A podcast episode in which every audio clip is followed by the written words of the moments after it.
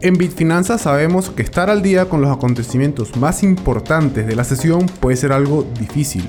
Por eso, acá te traemos las noticias más relevantes de los últimos 7 días de la semana que pudieron haber afectado a las criptomonedas o a la bolsa de valores. Por acá les acompaña Miguel Lares y durante los próximos minutos quiero invitarlos a que me acompañen a disfrutar de este podcast. Al cierre con Bitfinanzas. Hola, ¿qué tal amigos y amigas? Y sean todos bienvenidos al episodio número 24 del podcast Al cierre con Bitfinanzas. Esta semana tenemos un poco de noticias, tenemos bastante noticias de hecho. Vamos a irlas pasando relativamente rápido, ¿ok? Para no demorar mucho y que el podcast no sea tan largo. Así que vamos a revisar qué ocurrió a principio de semana con la compra que hizo el Moss de Twitter. Vamos a revisar un poco qué es lo que ha pasado con los comentarios acerca de que Bitcoin puede llegar quizás a un millón de dólares. Vamos a también revisar un poco el tema de ExxonMobil y un par de noticias más. Así que los invito a que se queden para este nuevo episodio del podcast al cierre con Bitfinanzas. Y como siempre comencemos con las noticias de criptomonedas y vamos a comenzar con la primera que es que el fundador de BigMex, un exchange conocido y quienes ya llevan un tiempo dentro del mercado, sabrán de lo que ocurrió con este exchange o lo que ocurrió con, con el CEO de este exchange. Y bueno, precisamente esta persona predice que el precio de Ethereum superará los, los 10 mil dólares este año. De hecho, él hace esta, esta proyección, vamos a decirlo así. Esta persona se llama Arthur H o H, no sé cómo se pronuncia. Pero él dice que eh, Ethereum puede llegar a los 10 mil dólares tomando en cuenta el inminente modelo de o el, inminente cambio de modelo Proof of Work a Proof of Stake o, vendría siendo prueba de participación traduciéndolo al español. Y esto lo que haría es que lo haría parecerse más a un bono y haría que el potencial de aumentar a, eh, como atractivo para, para, para instituciones sea aún mayor. Y esto evidentemente haría que el precio de Ethereum se disparara y según comenta esta persona puede llegar a los 10 mil dólares. Actualmente el precio de Ethereum está rondando los, creo que son los 3.500 o los 2.000, ya les confirmo eso en un momentillo, pero es un precio que está bastante equilibrado, si me lo preguntan a mí, es un precio que, que si bien es cierto de Ethereum, aún le queda camino para llegar a los 10.000, considero que quizás dar una cifra un poco exagerada, por ejemplo, de acá del precio actual que son 3.300 dólares a 10.000 dólares, tendría que experimentar un aumento del 200% o más o menos por allí. Entonces, yo diría que lo mejor es no ir, no dejarse llevar por este tipo de, comentarios y esperar que el precio vaya como tal rompiendo las resistencias que ha tenido. De hecho, tienen que romper un nuevo máximo histórico para llegar a esos 10 mil dólares. Ya veremos qué ocurre. Ya tenemos aquí una persona que prevé que puede llegar a los 10 mil. Sí, ojo, sí, eh, Ethereum hace el cambio de Proof of Work a Proof of Stake. Cambiando un poco la noticia y vamos a hablar de Binance. Es que Binance ha lanzado su nuevo producto, vamos a decirlo así, o servicio de bridge o de puente entre redes llamado Binance Bridge 2.0. Esto viene siendo una especie de, evolución del que ya existía, del, Binance Bridge versión 1. Eh, no he tenido la posibilidad de probarlo. la versión 1 sí la probé, pero la versión 2 aún no la he probado, no he revisado nada de ello. Se supone que viene con varias mejoras, ¿ok?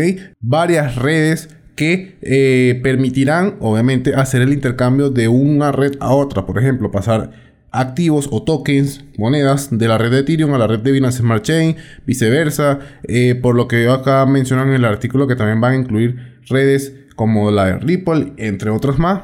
Así que bueno, habría que probar ese Binance Bridge 2.0 a ver eh, qué tan económico también es, porque el anterior yo recuerdo, o la versión 1, yo la probé y mm, habían intercambios o swaps que no eran del todo económicos. Ojo, eh, quizás probándolo por otro bridge era un poco más económico. Ahí, como digo, habría que revisar, habría que ver. Yo no he tenido la, oportunidad de probarlo, pero allí tienen un nuevo producto, un nuevo servicio de Binance llamado Binance Bridge 2.0.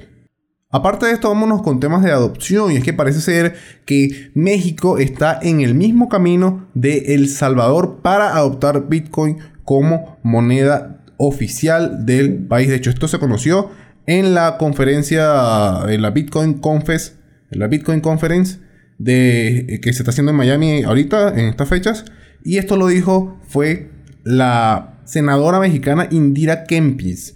Y es que se está preparando, según ella comenta, una legislación para adoptar Bitcoin como moneda oficial dentro de, dentro de los próximos dos meses para México. Esto es, una gran noticia porque México tiene una gran cantidad de personas, de público que maneja criptomonedas, que, que sabe lo que son las criptomonedas. De hecho, hay eh, uno de los países de Latinoamérica que más desarrollado tiene el tema de la tecnología, así que sería interesante que en México sea como ya no ser el primero porque ya El Salvador ya lo, ya lo implementó, pero sí que sea uno de los pioneros en implementar este tipo de legislaciones o de, o de, o de temas de adopción, en este caso por ahora con Bitcoin. Excelente, esperemos que suceda, de verdad me encantaría que eso suceda porque va a sentar las bases para que otros países hagan lo mismo. Así que esperemos que suceda, vamos a ver qué pasa, según hay que darle dos meses a esto a ver si, si ocurre. No creo que en dos meses pase, seguramente se demora más si logra suceder, pero bueno, ya solamente nos toca esperar a ver qué ocurre.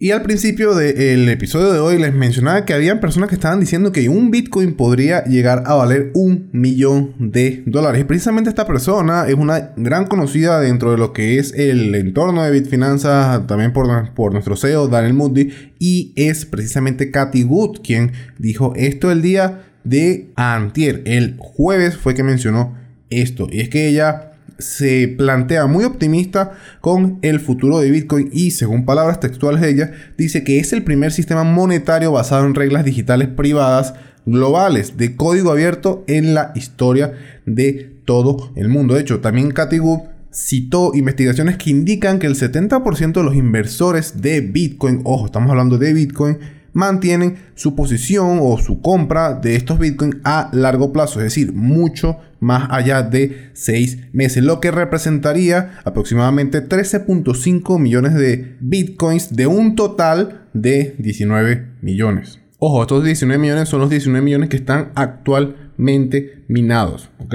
Asimismo, también señaló Cathy Wood que Bitcoin tiene una capitalización de mercado de 830 mil millones de dólares, lo que ha multiplicado por 10 su liquidez. Y esto solamente es una muestra de lo que puede estar por venir. Esto lo dice Cathy Wood, fundadora del de, eh, reconocido fondo de inversión ARK Investment. ¿ok?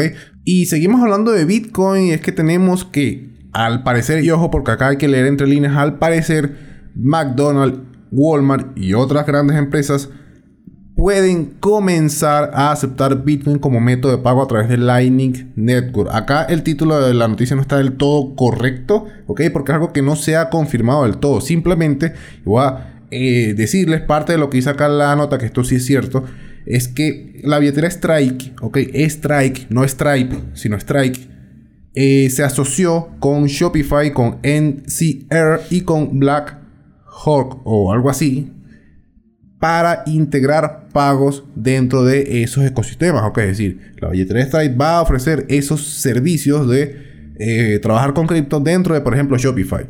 Y hay muchas grandes empresas, como por ejemplo McDonald's y Walmart, entre muchos otros, que utilizan servicios de Stripe, eh, perdón, de Shopify para procesar sus pagos. Por eso es que el título de la noticia dice eso. Dice, McDonald's y Walmart aceptarán Bitcoin como pago a través de la red de Lightning Network.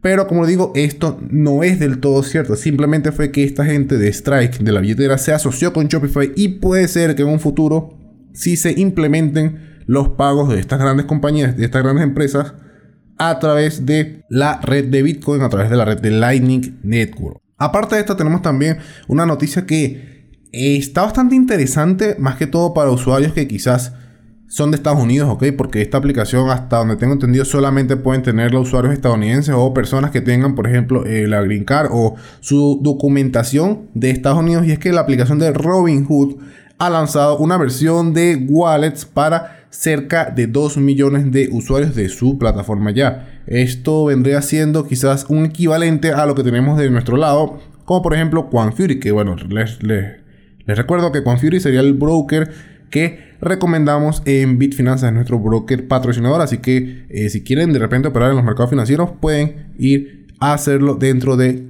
Fury. Pero en este caso, para Robinhood sería algo similar a lo que está ofreciendo ya Fury, que, que tú puedes depositar criptomonedas directamente y con ellas vas a poder operar en los mercados financieros. Acá en el artículo no mencionan exactamente eso, pero supongo que para allá va la integración. Más allá de ofrecer un servicio de wallet, ¿ok? Que tú puedas allí depositar tus criptomonedas, seguramente van a, ofrecer una integración para tú también, a pesar, aparte de depositar esas criptomonedas, vas a poder utilizarlas dentro de lo que es Robinhood, dentro de lo que es el exchange como tal, el broker, para poder operar ya sea acciones, ya sea bonos, ya sea opciones sobre, en fin, cualquier producto financiero que ofrezca Robinhood. Así que excelente para estos, estos usuarios que están probándolo. Hasta ahora lo, que se conoce es que es una versión beta y solamente han habilitado las transacciones en Bitcoin, Ethereum, Doge y un grupo de monedas que no especifican cuáles son, pero seguramente son, pues vamos a suponer un ejemplo, Ripple, Litecoin, que son monedas de fácil acceso, también de fácil, de, perdón, de fácil transacción, así que seguramente son ese tipo de criptomonedas.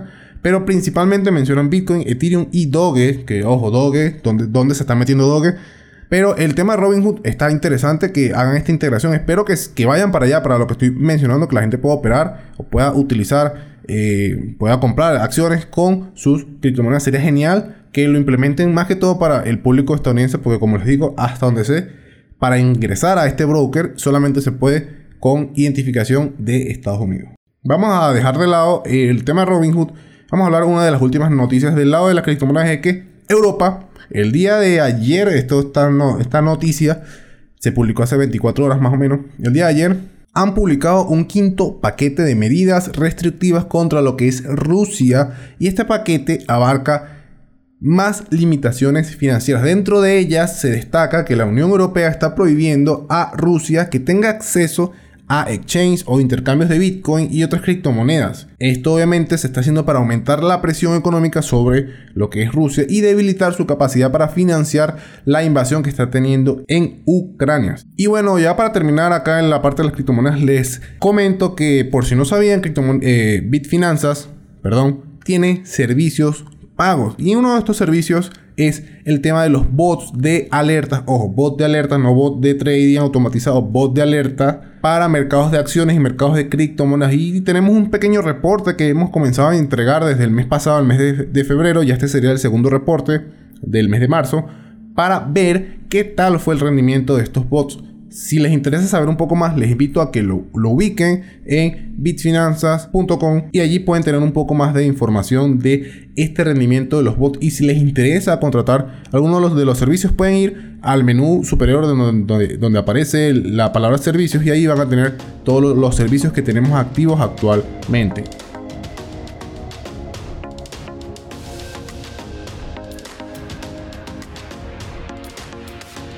Y bien, vamos a dejar de lado lo que es el mercado de las criptomonedas y vamos a hablar un poco del mercado tradicional. Y vamos a mencionar una de las primeras notas que tuvimos esta semana es que ExxonMobil ha registrado su mayor ganancia en 13 años gracias al aumento del petróleo. Precisamente la compañía estadounidense se ha beneficiado debido al conflicto que está ocurriendo entre, entre Ucrania y Rusia y este conflicto ha hecho que el barril del petróleo supere los 100 dólares. De hecho, déjenme pasar un momentico por acá. Voy a mencionarles que, por ejemplo, el WTI o el petróleo eh, o la cotización de petróleo estadounidense se encuentra en 97 dólares. Ha retrocedido desde el máximo que marcó el día 20...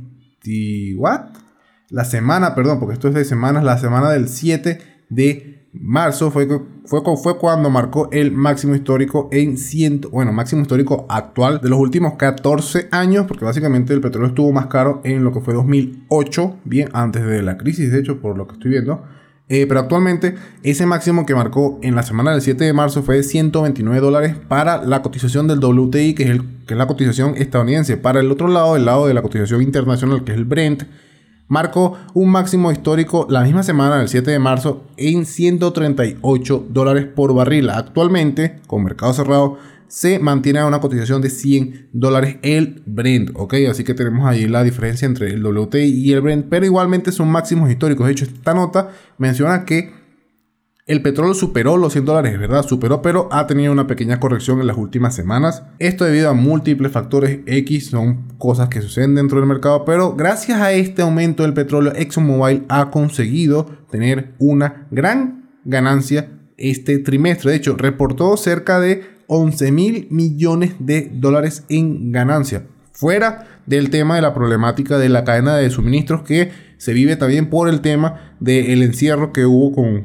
por, el, por el COVID el año pasado. Pasando a otra nota que fue de esto del lunes, de inicio de semana, fue la compra del 9% de acciones de Elon Musk de Twitter. Es que precisamente el lunes Elon, o no recuerdo si fue el lunes o fue el fin de semana, pero Elon Musk compró el 9% de Twitter. Eso vendría siendo unas 73.486.938 acciones de esta compañía de Twitter. Esto lo convierte en el mayor accionista externo de la red social de Twitter. Y todo esto se dio justamente después de que Elon Musk criticó la libertad de expresión de la plataforma de Twitter y mencionó que iba a crear una red social propia. Seguramente se le prendió el foco y dijo, mira, ¿para qué voy a crear una si ya hay una que existe? Me gusta cómo funciona, simplemente hay que cambiar un par de cosas. Y para cambiar ese par de cosas,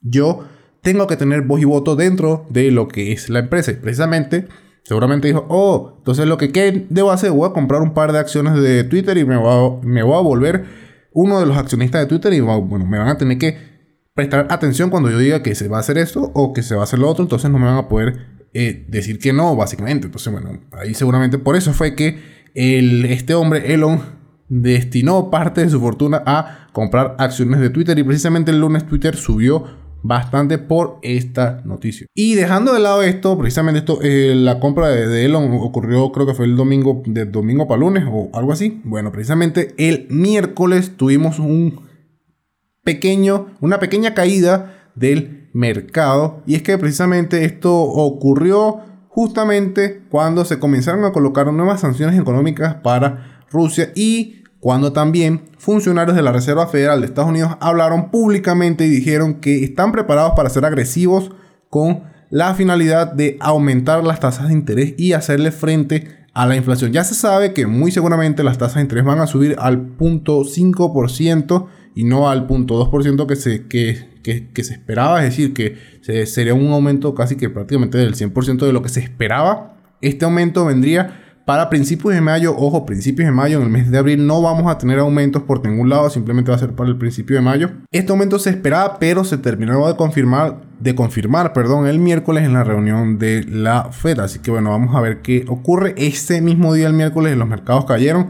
Tuvimos varias eh, varios retrocesos, en, principalmente podemos decir que el Dow, Jones retrocedió un, 8, un 0.8%, el Nasdaq cayó un 2.6% y el S&P 500 bajó un 1.35% ese día miércoles. Si mal no recuerdo, el jueves recuperó y el viernes volvió a bajar un poco. Así que los mercados han estado bastante inestables, han estado bastante eh, movidos debido a todo esto que se está manejando en el entorno, de que las Fed va a subir las tasas de interés, de lo que está ocurriendo con la situación de Rusia y Ucrania y seguramente, que ojo, eso no, no he visto muchas noticias de eso, pero también por lo que está ocurriendo en Shanghái con el tema del coronavirus, que eso es algo que también seguramente dentro de muy poco vamos a comenzar a escuchar nuevamente noticias de coronavirus si esto se extiende y sale de lo que son las fronteras de China. Y bien, vamos a hablar de una de las notas que, o una de las secciones que más les gusta al público. Es que normalmente eh, todas las semanas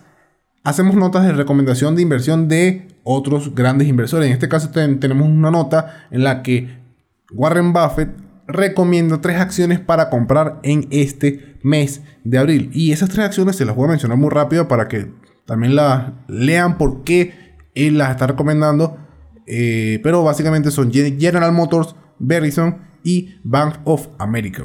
También hay, hay, un bonus, hay otra acción que se menciona allí al final del artículo. Les recomiendo si les interesa este tema, revisen el artículo y no se queden con eso, investiguen un poco más porque recuerden que esto no es una recomendación de inversión, esto es simplemente para que usted se informe y con esa información investigue un poco más y después de eso es que tomen la decisión. Pero no tomen la decisión simplemente leyendo nuestro artículo. Investigue un poco más del por qué se recomienda o por qué Warren Buffett recomienda eh, invertir perdón, en estas acciones.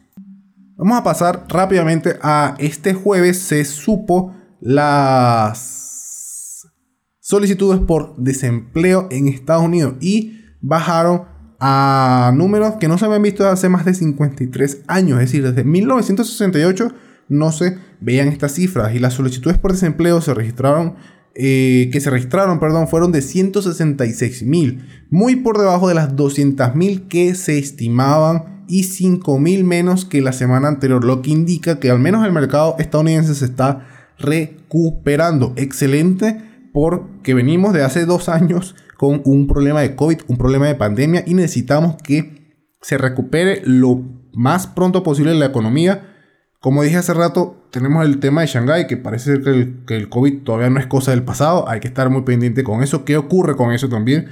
Pero por lo que se ve ahora, hasta el momento, todo va bien, todo va marchando. La recuperación después de lo que ocurrió con la pandemia se está dando. Excelente por Estados Unidos y seguramente esto también lo vamos a estar viendo en otros países que la recuperación se está dando, se está avanzando para reabrir mucho más la economía. Muy bien por en este caso, Estados Unidos, que bueno, está teniendo cifras récord en este indicador de las solicitudes por desempleo. Ya para finalizar, tenemos una nota que de hecho se ha estado haciendo un poco viral, tenemos bastante vistas de esta nota, les invito a que si quieren leer esta o quizás otras noticias, vayan a bitfinanzas.com y ahí tenemos todas las noticias que mencionamos en este, o bueno, dicho que menciono en este podcast. Pero esta última nota eh, tiene como título Bank of America advierte que se aproxima un shock de recesión. Y precisamente seguramente por este título es que se ha vuelto un poco viral lo que es la noticia. Y les voy a leer eh, la primera parte de, lo que es la nota en sí. Y precisamente eh, en ella mencionan que durante esta semana tanto Goldman Sachs como Deutsche Bank, creo que se menciona así, ha resaltado que Estados Unidos está muy lejos de evitar una recesión en el año 2023. Y esto se debe principalmente a las políticas económicas que está llevando a cabo la Reserva Federal, o mejor conocido como la Fed. Es decir, que estos dos bancos, que no son precisamente bancos pequeños, están viendo que para al menos el 2023 puede ocurrir una recesión económica ojo, están diciendo Estados Unidos, no quiere decir a nivel mundial, pero recordemos que a nivel económico eh, todo es muy sensible y lo que ocurre en Estados Unidos puede afectar al resto de, países de forma quizás no tan fuerte en algunos, pero en otros sí puede ser de forma muy abrupta, muy fuerte, así que hay que tener mucho cuidado con lo que ocurre en Estados Unidos. Y como digo, según estos dos bancos, parece ser que están viendo la mal para Estados Unidos en 2023. Esto es eh, peligroso, sí señor, esto es, esto es complicado, esto hay que ponerle, ponerle la lupa y estar muy atentos de qué ocurre con lo que es el tema de precisamente lo que ellos mencionan, de las políticas económicas que se hagan en Estados Unidos en los próximos meses.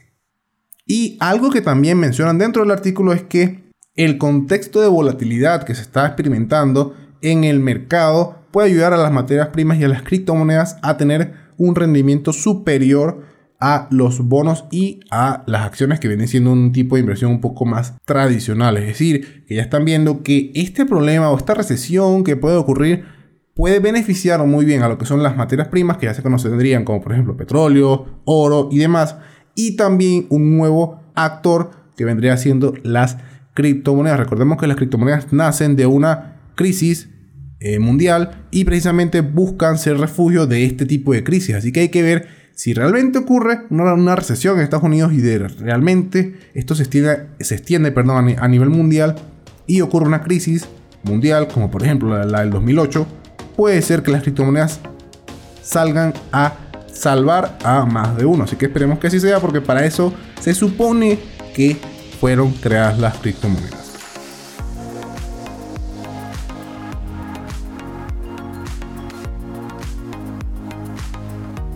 Y bien, eso ha sido todo el episodio por el día de hoy. A pesar de que traté de que el episodio fuese corto, fue un episodio bastante largo. Mil disculpas, espero que haya sido de, su agrado siempre. Un, un, episodio con bastantes noticias. De hecho, tuvimos bastantes notas. No, eh, perdón, bastantes notas esta semana. Así que por eso el episodio es un poco largo. Pero bueno, más allá de eso, espero que haya sido de su agrado. Espero que pasen un feliz fin de semana. Y nos escuchamos en el próximo episodio del podcast al cierre con Bitfinanzas. Les recuerdo que compartan el podcast si les gustó, denle una manito arriba. Si están, por ejemplo, en Spotify, denle corazoncito. Si están de repente en Apple Podcast, denle también eh, corazoncito, manito arriba. Si están en YouTube, denle like, compártanlo para que más personas también se enteren de este y futuros episodios del podcast Al cierre con mis finanzas. Sin más, se despide por acá Miguel Ares y nos escuchamos, como dije hace un rato, en una próxima entrega. Chao.